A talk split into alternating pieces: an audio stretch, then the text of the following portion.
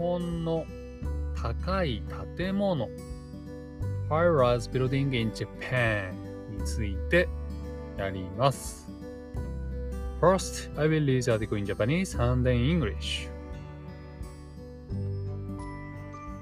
東京新宿の西口は高いビルが集まっているエリアとして知られています。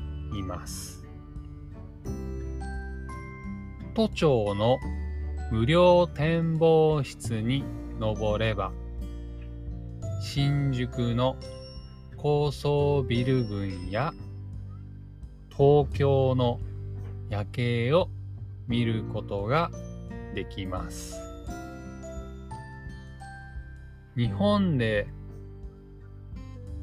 現在最最も高いビルは大阪のアベノハルカス300メートル。2番目が横浜のランドマークタワー296メートルです。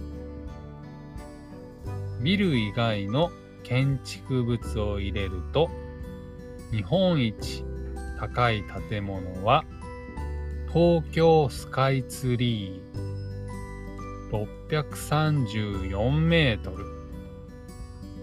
2番目が東京タワー333メートルです。どの建物にも展望台があり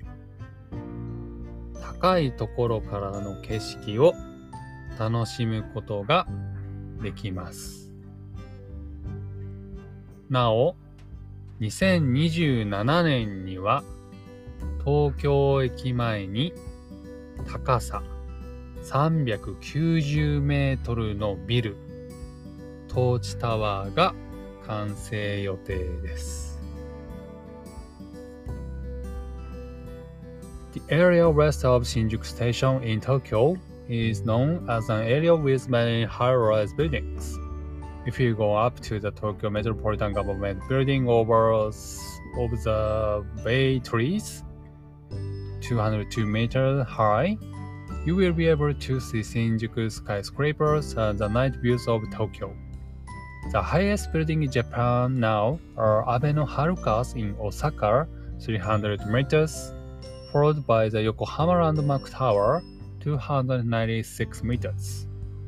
When including structures other than buildings, Japan's highest structure would be the Tokyo Sky Tree, 634 meters, followed by Tokyo Tower, 333 meters.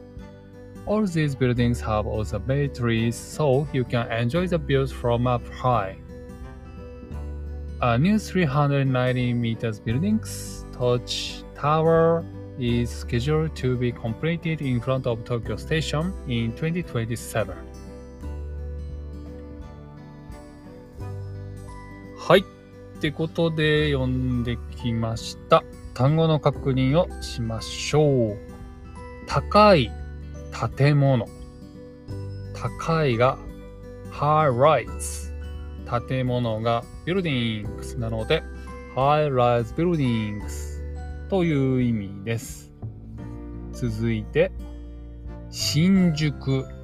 新宿ってありましたね。これは、えっ、と、シティとかね、ステーションの名前です。新宿シティもあるし、新宿ステーションもあります。あとは、西口とありましたね。西口は、えー The area west of 新宿ということで今回は使われていました。あとは、都庁ってありましたね。都庁。都庁は東京都庁の略です。東京都庁、つまり、えー東京メトロポリタンガバメントビルディングという意味になります。展望室。展望室は observatories ということになります。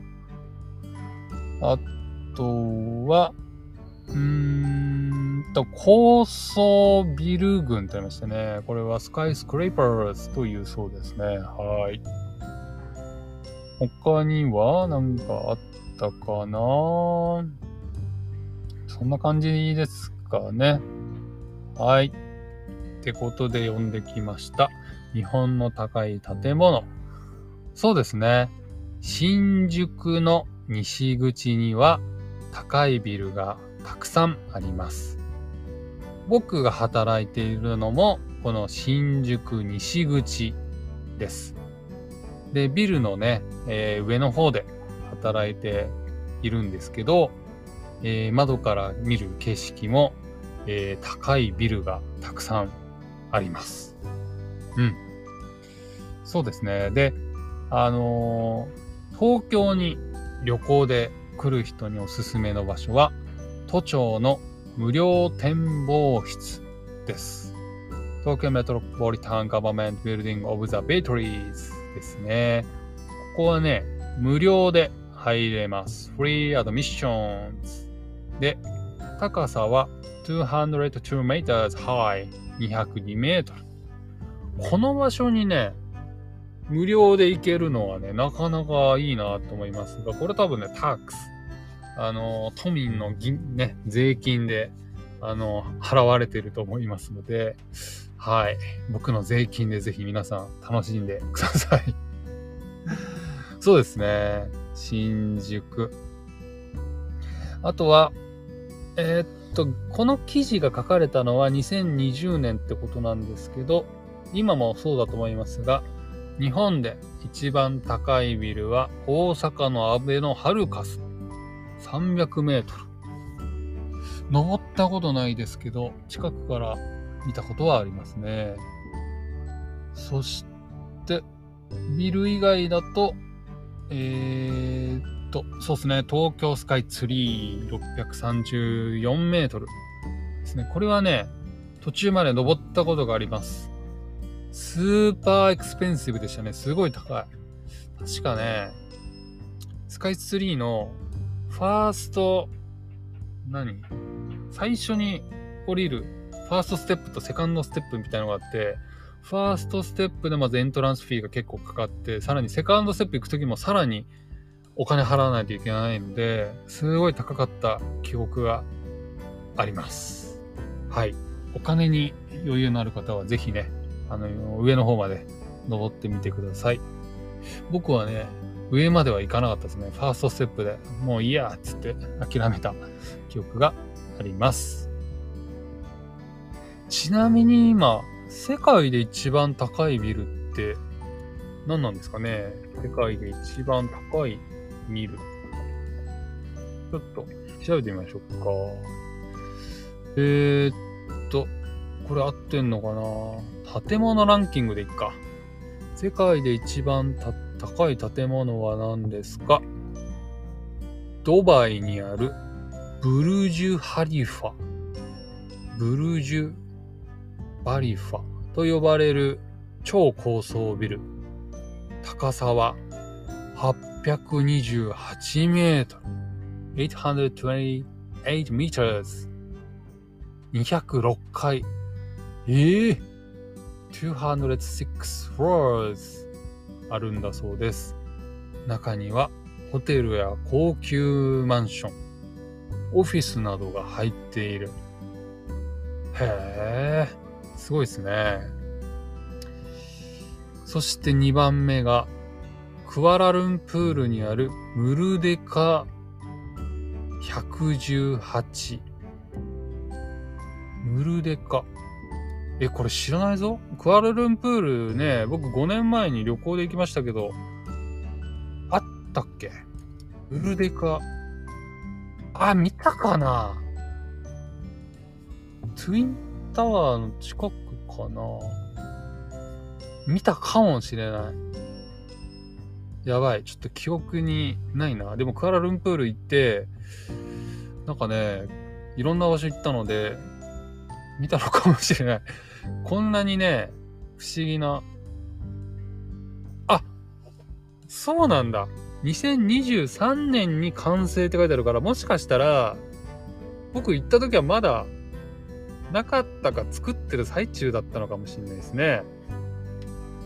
なるほど。じゃあ僕これ見てないかもしれない。すいません。間違えました。ってことで2番目はマレーシア、クアルンプールの、えー、ムルデカ118が678メートルでした。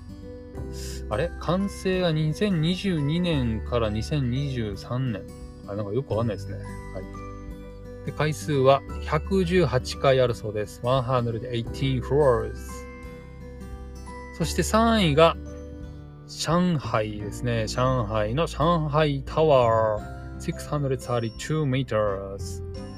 そうですね。上海はコロナ感染症が流行るちょっと前に、あの、家族で旅行に行きまして、はい、上海タワーをね、行きました。とてもね、なんつうんだろう。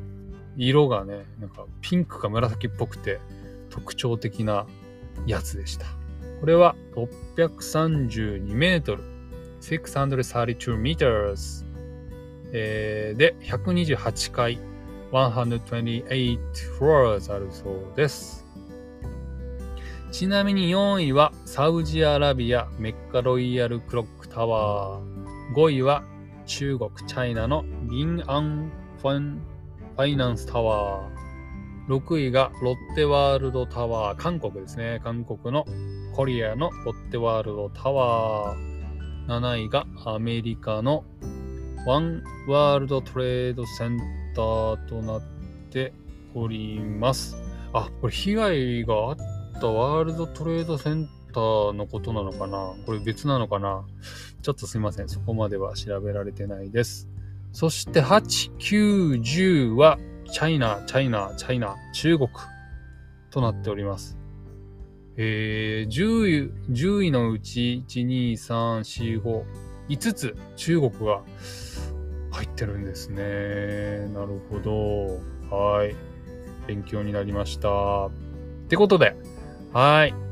ちょっと世界の方に目を向けてしまいましたが、今日は日本の高い建物、High Rise Buildings in Japan についてやりました。今日も聞いてくれてありがとうございます。